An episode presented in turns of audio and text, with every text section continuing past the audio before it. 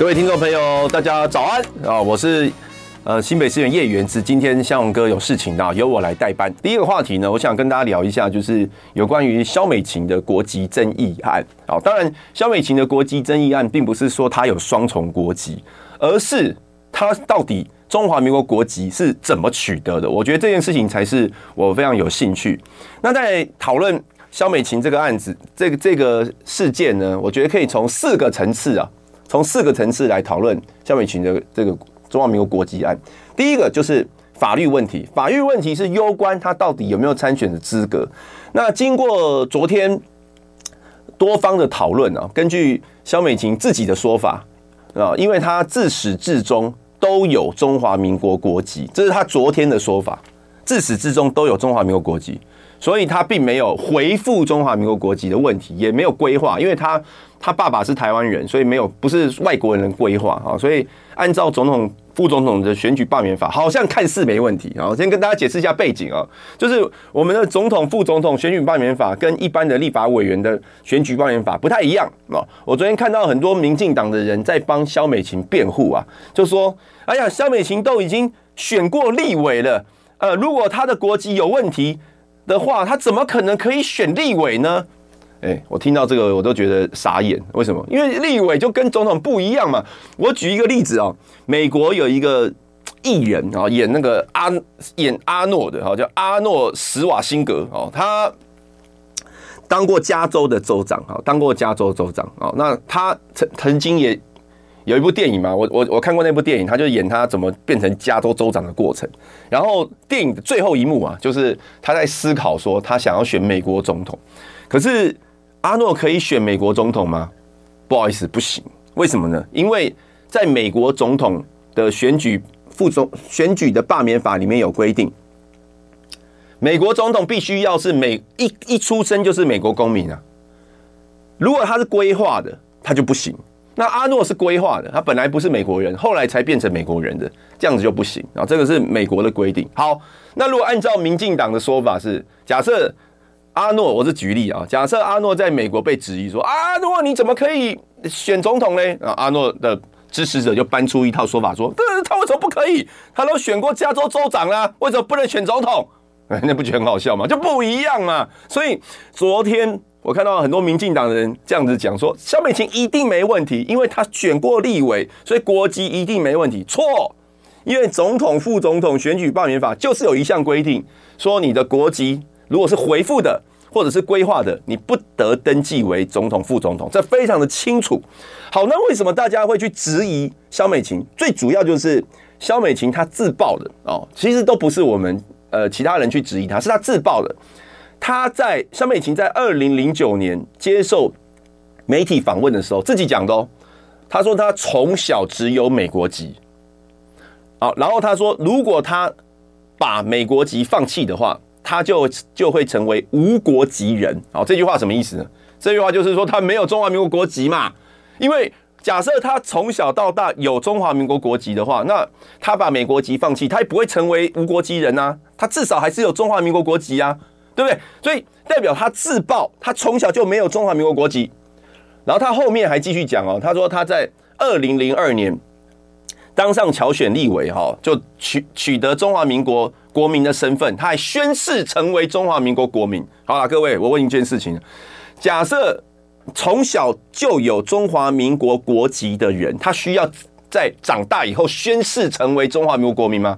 就像我好了啊，叶元之从小就是中华民国国民，我也没有美国籍啊，也没有其他国籍，我就只有中华民国国籍。我需要在我三十岁的时候再次宣誓我成为中华民国国民吗？我有没有我我有必要？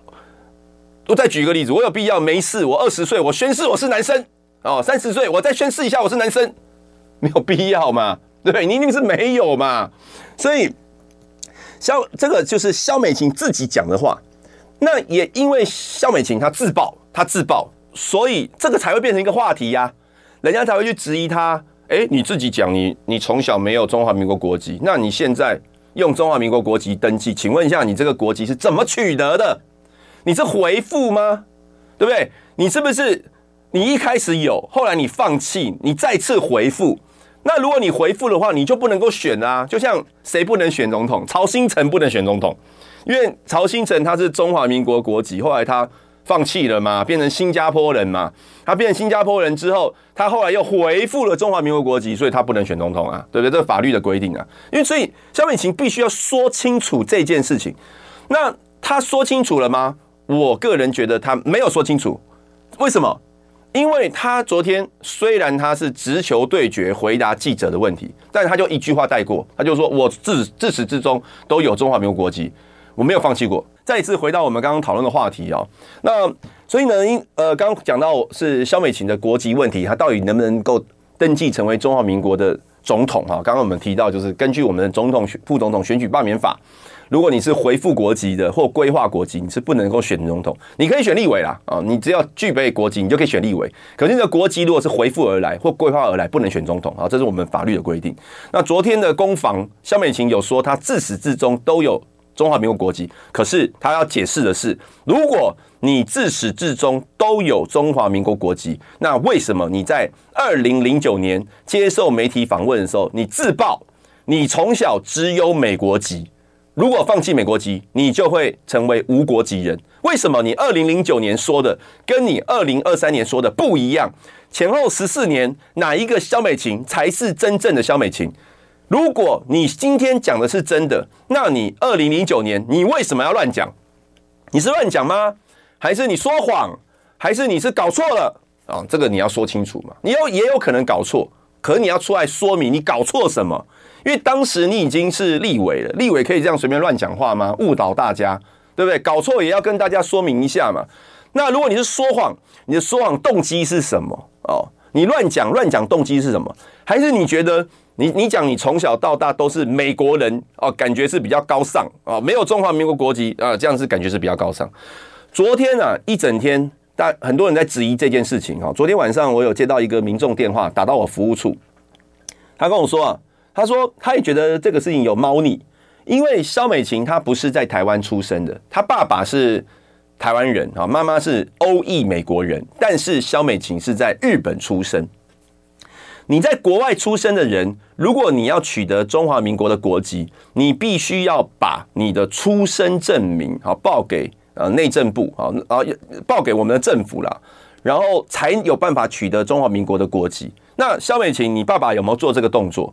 你爸爸有没有把你在日本的出生证明啊提供给政府单位去取得国籍？可能是没有的啊，可能是没有的，所以才会导致萧美琴她从在三十几岁以前，她在台湾读书读了十五年，都是用美国人的身份在读书，这是她自己讲的啊，这是她自己讲的嘛，她都是用美国人的身份在读书。那我现在就要问另外一个问题了哈，我现在就要问另外一个问题，那请问一下。萧美琴，你为什么你从小你都不愿意哦去申请我们中华民国国籍啊？大家注意哦，这是两件事情哦，就是他有按照我们的国籍法，他有资格取得中华民国国籍，因为我们的国籍法是属人主义，只要你爸爸有我们的国籍，你就可以取得我们的国籍。可是你有资格取得我们的国籍，不代表你有你有取得嘛？因为你要经过一个申请的程序啊。那个所谓的申请程序，就是你要把你日本的出生证明报到政府机关来取得嘛。你有没有做这个动作？显然是没有嘛，显然是没有。所以你前三，你你三十二岁以前，你都是以美国人自居啊。那我问一个问题啊，请问一下肖美琪，你现在要选我们的副总统，而你的前半生，他现在大概五十几岁嘛？等于是他，他的人生到目前为止五分之三，他都没有取得我们中华民国的国籍，他都是美国人，而且他的认同是什么？他的认同就是以他三以他二零零九年所讲的话嘛，他的认同，他认同是美国人，他从小到大他不认同中华民国嘛，所以他才不会去取得中华民国的国籍啊。如果他认同，他就会取得嘛，因为不认同，所以没取得，是以美国人自居。那我就问。啊，民民进党最喜欢用这种标准去质疑对手了嘛？他最喜欢用这个标准质疑对手啊。以前马英九总统他第一次在选总统的时候，因为马总统他以前在美国，他以前在美国读过书嘛，哈，待过一段时间，所以他曾经拥有过美国的绿卡。各位，绿卡还不是国籍哦，绿卡叫做永久居留权嘛，叫永久居留权。拥有居留权是方便嘛？啊，因为你们如果说你没有居留权的话，你需要签证，签证需要常常去换，或者你要取得，万一没有取得签证，你就没办法继续留在美国。马总统只是有绿卡，永久居留权，在二零零八年的那一年选举就被很多民进党的打成不忠诚呐！你怎么可以有绿卡？马总统你怎么有绿卡？啊，然后以前陈水扁。还酸过马英九，因为马英九是在香港出生。陈水扁还酸过马英九，你这个什么什么香港脚走香港路，呃，我不知道大家还记不记得这这这段话啊？酸他走香港脚走香港路，因为他在香港出生。好了，你们会民进党，你们会用人家的出生地质疑人家；民进党，你们会用人家曾经取得绿卡这件事情来质疑人家的忠诚度。我就问啊。按照你们这么严格的标准，你们萧美琴没问题吗？萧美琴没问题吗？萧美琴从她出生到二三十岁以前，她的人生现在五十多岁，五分之三她都不认同她是中华民国国民啊，她都只认同她是美国人呐，这她自己讲的，自己讲的。那这个问题你们不需要去质疑吗？你们不需要去质疑吗？对，所以。萧美琴的问题啊，第第二年，我我觉得第二个层次就第一个层次是法律问题啦。现在看起来法律问题应该是会过关的哈，毕竟解释权都在民进党手上，这个会过关啊，会过关。但第第二个我要问的，那你的认同啊，按照民进党的标准，难道没有问题吗？那第三个问题哈，萧美琴的第三个问题就是，他在取得中华民国国籍。之前他曾经在总统府担任过顾问，哎，你没有中华民国的国籍，你没有中华民国身份证，你可以在总统府里面当顾问，当一个美籍顾问，这个是合理的吗？哦，这个是合理的吗？哦，这个这个部分呢，也是被大家，这这个也是被大家质疑的，好，被大家质疑的，美籍顾问在总统府上班是被质疑的吗？第四，第四。哦，我觉得民进党的这个辩护的嘴脸哦，让我真的听不下去哈。昨天有一种民进党的辩护的嘴脸，就是一直把国际法搬出来讲哦。你跟他像我刚刚已经讲了三个层次的问题，第一个是法律层次的问题，第二个是萧美琴认同层次的问题，第三个是他美籍顾问合不合法的问题，有没有违法违规？民进党都不跟你谈第二个层次跟第三个层次，他只跟你谈第一个层次。第一个层次是什么？第一个层次就是，哎呦，按照我们国际法，他就是他爸是台湾人，他就是有国籍呀，就一直鬼打墙，一直鬼打墙。你讲什么都是，哎呦，他有国际法啊，他他他爸是台湾人啊，他就是一定有国籍啊。哎，不好意思，我已经没有在跟你讨论第一层次，我问第二层次、第三层次，你回答我啊，对不对？这种这种辩护方式啊，就很像是。蔡英文总统论文的辩护方式哦，大家在质疑蔡英文的论文哦，提出很多可疑点嘛哦。简简单讲，第一个，为什么他的博士论文在他的学校的所有图书馆都找不到？这件事情非常诡异啊！这种发生的几率有多高？这个有有写过论文都知道，你毕业学校会要求你把论文，不管是变成精装本也好，平装本也好，你要交嘛，你交了。他就会把你放到图书馆里面，放到图书馆。如果你的学弟妹或其他人要参阅的话，找得到嘛？有有纸本可以翻嘛？这个过程是非常严谨的哦。理论上图书馆不太可能会把谁的论文搞丢了啊，几率很低，几率很低。那只有我们蔡英文总统的论文，他们学校有三个图书馆，他的论文全部搞丢，哎，全部搞丢，这个几率啊，简直就是。低到啊，跟中大乐透差不多，然后导致于蔡英文总统的论文，它的难找的程度，就是很难寻找的程度，跟《鹿鼎记》里面四十二章经一样难找啊，四十二章经一样难找啊。我这几率很低嘛，哈，这第一件事情啊。后来蔡总统说他有论文啊，呃，他有论文啊，啊，就在总统府拿了一堆纸出来，一一叠纸。哎，这一叠纸呢，就是我的论文。我也没有看过这种这种事情，谁知道那一叠纸是不是是不是你的论文啊？我也觉得很怀疑。好，第三，他那一叠纸的题目号称他的论文题目嘛，对不对？结果蔡总统他去政大申请教职的时候，拿论文去申请教职，但是他在申请教职的申请书上面写的论文题目，并不是那一叠纸上面的论文题目，而是那一叠纸里面的第二章章节的章啊，第一章、第二章、第三章、第四章，一般写论文不是都有快有好几章章节的章啊？他去申请教职的写的论文题目是那一叠纸的第二章的题目。换句话说，他去申请教职的论文题目不是他真正的论文题目，这也这个几率也非常低啊。所以当然大家会一直很怀疑嘛，你到底有没有论文？那这个大家当然会非常怀疑，因为有很多可疑的事情。那你有没有看到民进党他们的辩护方式是什么？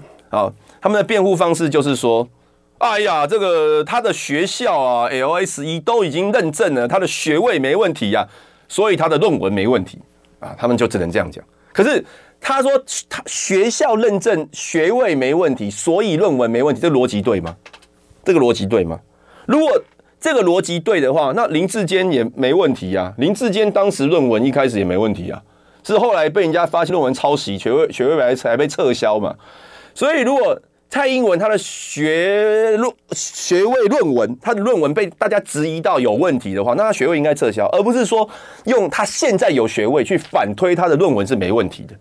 那这个逻辑就跟萧美琴，我觉得一样啊。我觉得萧美琴跟萧美琴是一样的啊，就是说，他说：“哎呀，现在反正他的资格没问题，所以你们都不用再吵了啊。他的资格没问题，所以你们都不用再吵。哎，那我们在吵什么？我们在吵的是第一个，你认同有没有问题？第二个，你为什么自己从小到大你要说你自己是美国人，对不对？第第第三啊，你你做美籍顾问没有问题吗？你为什么？”从小到大，你都不会想要去取得我们中华民国国籍。你只有在当官的时候，你要你连当总统府顾问你都不取得哦，你都不认为要生根在台湾生根嘛？你都不不觉得要嘛？你是一直要到当立法委员这种大官的时候，你才去取得，然后选总统的时候，你你才继续保持。然后他自己接受媒体访问的时候，媒体问他，媒体问问他说：“诶，那你？”你会想要回来选总统吗？他自己讲的，他说其实他想要当，他主要是想要当这个驻美代表。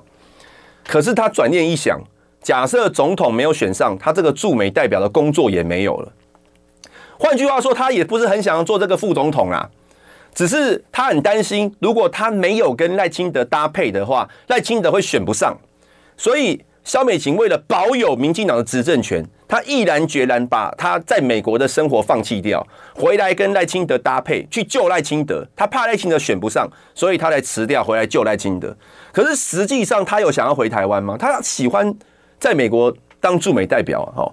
所以呢，不好，呃，我我要先澄清一下，我觉得所有的侨胞都非常伟大哈，在美国工作也都很好哈，只要爱国就好。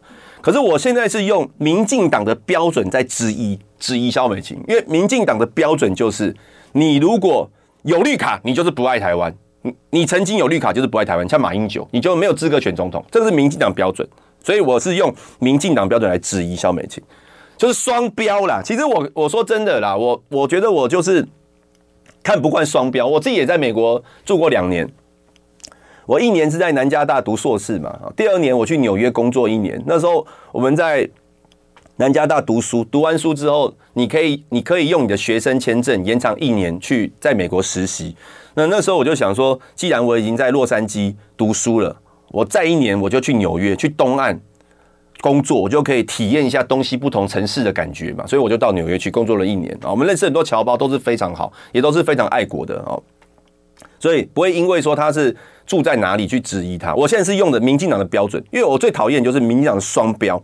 所以我讲到民进党双标啊，我现在又要去质疑赖清德啊。我最近还是在追一件事情啊，也也利用这个机会跟大家这个爆一个料哦，就是之前我在追那个赖清德的违建，赖清德不是在巴黎有一个违建吗？当时我讲的非常清楚，我不觉得违建有什么大不了的啊，全台湾有很多人都有违，很多人家庭都有违建，那有的违建其实是不小心的啦，哦，就是对法规的不了解。他们不清楚说，哎，在现在的建筑法的规定，你也许阳台外推一下啊，或者是你可能有一个遮雨棚，那个遮雨棚已经年久失修了，你觉得会有雨渗进来，所以你就找工人把那个遮雨棚把它变大一点啊，怕雨会雨会淋进来嘛，啊，不好意思，你就变成违建啊？为什么呢？因为你现在在你家，你要想办法去修一个什么东西呀，然后变大变宽，都要去跟政府申请，然后按图施工。你如果没有去跟政府申请，没有按图施工，没有取得使用执照的话，那你就没有，你那个就是违法的嘛，就变成违建嘛。这很很容易啊，很多人就是很不小一不小心就变成违建。所以我不认为一般的民众家里有违建有什么大不了哈，不用把人家就讲的好像真的做错什么事情，没有啊，没有。但我为什么会去质疑赖清德家的违建？就是双标嘛。因为民进党每一次哦，到了选举的时候，都很喜欢讲人家违讲人家家违建。只要他的对手家里有违建，都把人家讲的十恶不赦哦，跟讲的要下地狱一样哦。举凡四年前韩国瑜他家呃有违建，哇，那时候民进党是怎么样请全党之力在打韩国瑜他家的违建？严宽恒的违建怎么请全党之力打他家的违建啊？把家里有违建讲的好像鱼肉乡民一样。柯文哲妈妈那个违建一般。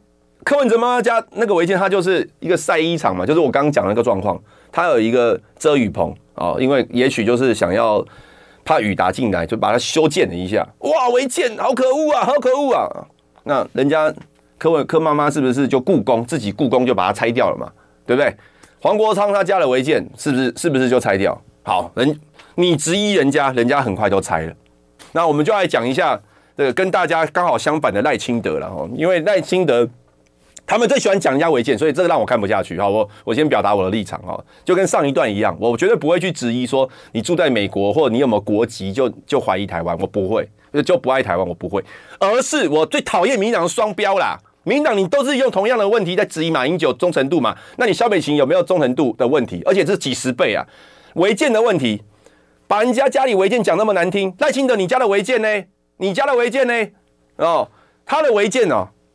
三件事啦，第一个硬凹啦，赖清德第一时间故意讲说他们家的违建是公寮，哎，大家去看一下哦，他家的违建在万里嘛哦，如果你下次经过万里的话哈，可以去看一看，很好找，因为他的门口就有一个警，就有一个国安局的在那边驻守嘛，因为这是副总统家哎，怎么可能不没有安全的问题呢？对不对？要驻守一下，哎，那个是一个两层楼的房子好不好？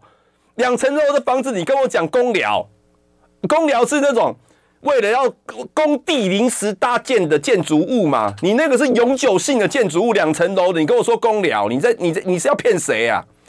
别人家的违建你就把人家讲那么难听，自己家的违建各种护航，没有啦，我家是公寮啦，我很穷啦，我爸留给我的只有贫穷啦，啊，风一吹屋顶就飞走，你给我吹吹看，各位，你给我你们现在去吹吹看，找一百个人去吹，你看一下窗户，窗户如果可以吹得开，我随便你。更不要说屋顶被吹走了，你给我，你给我真笑哎哦，就是什么鬼话、骗人的话都说得出来了。好，这是第一个，那个就是违建，因为他自己承认说他民国九十二年有增建嘛，他自己承认的嘛。那民国九十二年，我刚刚讲了，你阳台外推，你你修一个，你修一个遮雨棚，你都要去申请啊。你在清德，你就没有去申请嘛？你那个房子。都还不是合法化的房屋啊，各位，你知道吗？他那个房子啊，在权状上都看不到，因为他偷盖的嘛，所以他在权状上都盖不到，都看不到啊，更不要说他加大加宽要去申请了，就没有嘛，没有就是违建，这个不是针对赖清德，中华民国由北到南全台湾，只要你盖房子，你没你没去申请就是违建，所以这就是违建，不要再凹了，什么公寮，什么有门牌就不会是违建。哦，那所以今天台湾就直接大赦天下了，大家都不是违建啊，因为谁家没门牌？不要凹，好不好？第一个就是他的违建房屋的部分，第二个，他那个土地，他到现在地价税都还没有缴嘛，对不对？因为他是他那个房子是住家，可是盖在矿业用地上面，现在台湾都没有矿了嘛，还有矿业哦，对不对？然后他们现在要。他们现在可能要凹说没有啦，那个是那个是矿工宿舍啦，矿工宿舍。台湾现在就没有矿业了，哪来的矿工啊？哪来矿工？你不要跟我说那是比特币，你在里面挖比特币啊，所以是矿工哦。没有矿业哪来的矿工？没有矿工哪来的矿工宿舍？没有矿工宿舍，那为什么住家可以逛在盖在矿业用地上面啊？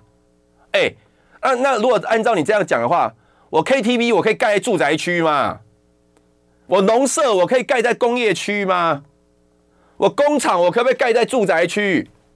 随便弄就好了啊，都不用符合土地的使用啊。对，住家盖在矿矿业区。所以这个第二个问题嘛，第三个是我我接下来我我要爆的料了，什么料了？我我之前我不是在追吗？赖清德，你的房屋税，你到底有没有缴税？因为第一时间赖清德为了要狡辩，说他的房子是合法房屋，他怎么说？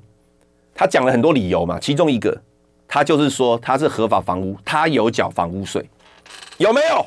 有没有？大家去查啊！就是有，他就是说他有缴房屋税，所以他的他那个是合法房屋，他讲的。但是我在一两个月前，我当面问财政局长，在议会质询的时候问财政局长，因为在议会质询，局长必须要回答议员的问题，公开回答。财政局长公开说查不到那个房屋的税籍资料。那没有税籍资料，怎么可能可以缴房屋税？因为一般你缴税，你你缴税要归到一个会税籍嘛。那、你没有税籍，你怎么哪来的哪哪来的税？所以说谎，然后说谎，这个这个不是新的料，因为那个时候在一两个月前新闻就报过了，就报过。我要新的料是什么呢？新的料就是理论上来讲，我在两个月前的议会已经在质疑这个事情了，你已经被质疑，你没有缴税了。而后来赖清德改口了，狡辩，他改口了，他开始讲说：“好，那既然你说我没缴税，好吧，我也认了我没缴税。但是你没有寄税单给我，我怎么缴啊？”哎，各位仔细听哦，他一开始是说他有缴税，后来的说法是说他没缴税的原因是因为市政府没有寄税单给他。你看这个有多？因为我们的广播节目是普遍级的，我实在是这个也不知道要怎么用用词来形容他的。然后以前那个苏贞昌有说过这个礼义廉耻，他不知道了哈。我不知道这个赖清德是不是跟苏贞昌一样，就是哎，你说谎你都不用先道歉一下的哦，然后你没有缴钱，然后你怪政府没寄税单给你。好，好，好，好，我都认，我都认啊，我都认啊。你已经做过行政，你都做过行政院长的人了啦，哦，你也做过立法委员的人了啦，贵为副总统，你要跟我们凹这个东西，我没话讲了。格局之低也是让我瞠目结舌啦，我我没话说啦。那你现在总知道你没缴税了吧？啊，赖清德，你总知道你没缴税吧？那如果一个正常的小老百姓，发现政府已经在追查他的房子的税了，然后这个事情已经变成社会公关注的焦点。一般小老百姓是不是马上就打电话到税捐处，问税捐处说：“哎，我看新闻哦，好像呢，我这个房子没有税籍资料，所以没有缴税。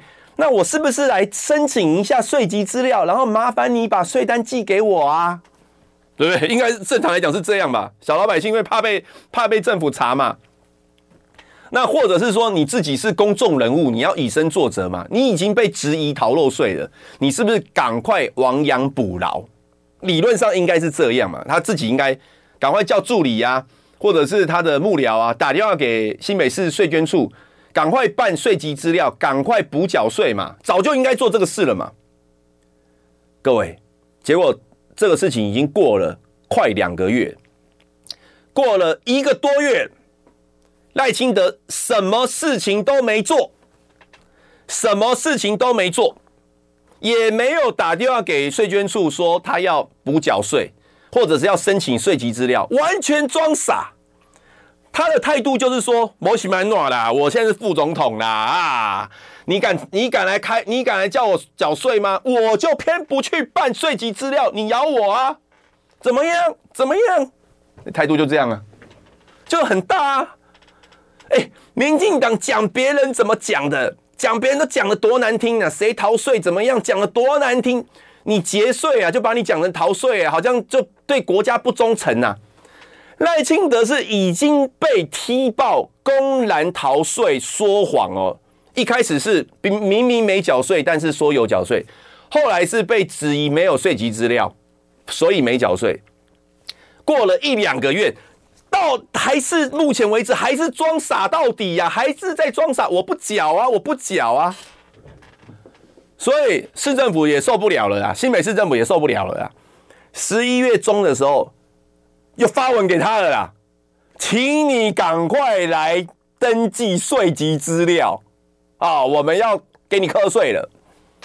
哎，要搞到那么难看吗？哎，我我举一下别人的例子哦。民进党质疑别人家违建，其实别人都是怎么做？柯妈妈怎么做？黄国昌怎么做？呃，廖先祥怎么做？都是没有等市政府派人来拆，自己就故宫拆了。为什么？因为他们觉得说这个对，也许啦，就是说会对社会观感不好嘛，对不对？我赶快呃，既然被既然大家在讨论，大家觉得有问题，那我赶快亡羊补牢，我去我去做这个事情，对社会大众交代嘛，对不对？他们也可以学赖清德啊，就一匹天下无难事啊，对，我就不拆啊，看你怎么样啊，对不对？政府要拆人家家违建，要排很久，因为违建很多嘛。如果按照顺序来排啊，要排到牛年马月啊，要排非常久非常久。那如果按如果照政府来来这个排顺序的话啊，柯妈妈家这的违建到现在还在啊，黄国昌黄国昌家的违建到现在还在啊，对不对？可是为什么人家要赶快去拆？对社会大众交代嘛。哎，你们质疑我，好，没关系，好，民进党你质疑我，没关系。你质疑我，我就拆，好不好？没关系。赖清德是，你质疑我是不是？我管你哦！哎，我民进党哎，你好意思叫我缴税哦？啊，你凭什么叫我缴税？我我缴税，我不就丢脸了吗？我不是就跟你妥协了吗？那我这几年执政，我执政假的哦？啊？我行塑出来这种社会的恐怖氛围，我行塑假的哦啊！我不是自打嘴巴，你叫我你叫我缴税，我就缴税，我我是你小孩哦啊！他就是哎，我就要跟你拼了，要跟你拼了。好，那我今天再做再再次告诉大家，赖赖清德到现在都还没有办去办税籍资料啦。从我们十月底开始质疑他，到现在都已经过了一个多月了。都还没有去办税籍资料，都还不想缴税，拖越久缴越少，其实也没多少钱呐、那时候他如果补缴五年，大概几万块而已啊。谢龙介都说要帮他缴了啦，但他就偏不要，哎、要拖。可能信用界帮他缴，他没面子啊，要拖。所以市政府在十一月中已经发函给他，请他赶快来办税籍资料好吗？做一个好公民。赖清德做一个好公民，哎，他就是，他是，他就是，他就是不要。我接下来我就看，我就看两件事。第一个，你赖清德到底什么时候才要来办税籍资料，才心甘情愿的要缴房屋税，你才觉得纳税是应该做的。而且各位你知道吗？赖清德在当台南市长的时候，他调高台南市的房屋税，他还讲说。这样这样才比较符合什么公平正义、居住正义之类的。但是别人要，别人要，他不用，他不用。哎、他他自己缴越少越好，别人缴越多越好啊。第二个，他不是一直老是在讲说，那他的古厝啊，怎样怎样怎样的。那他在南台南的时候拆别人家的房子啊，都拆得心狠手辣，心狠手辣。然后第三哦。第一，我我我要我就要追两件事。第一个，你什么时候才要去缴税？第二个，你房子什么时候要拆？哦，好，那这这利用这个机会破除一下大家的一个观念啊。很多赖清德的赖粉啊，都来质疑说：“哎呀，如果有违建，你市政府去拆就好了啊！你市政府没去拆，就代表不是违建呢。”我也不知道这个逻辑哪来的啦，我我我也不知道这个逻辑哪来的。如果这个逻辑成立的话，柯妈妈家的违建到现在还不会有人去拆啊，因为要排很久嘛，对不对？所以他他就不是违建，逻辑是这样啊。那为什么赖清德的房子市府没有去拆？因为在新北市政府有画一个红线，那有画一条线的。民国九十八年前叫继承违建，继承违建是不会列为优先拆的，就是会拍照缓拆。九十八年前。那赖清德是九十二年的违建，所以他不会优先拆。可是你赖清德，你可以自拆呀，你可以自己雇工去拆嘛。所以我觉得现在网友们很好笑啦。我觉得大家大家很聪明啊，就是民进党质疑别人都穷追猛打，打到底。他们自己一匹天下无难事，所以我们在这边我们要记得这件事情。以后赖清德不管讲什么，大家都去问他：赖清德缴税了吗？赖清德，呃，这个房子拆了吗？我觉得我们要盯他，不要让他继续双标。好，我们今天的节目呢，都进行到这边，谢谢大家，拜拜。就爱点你 UFO。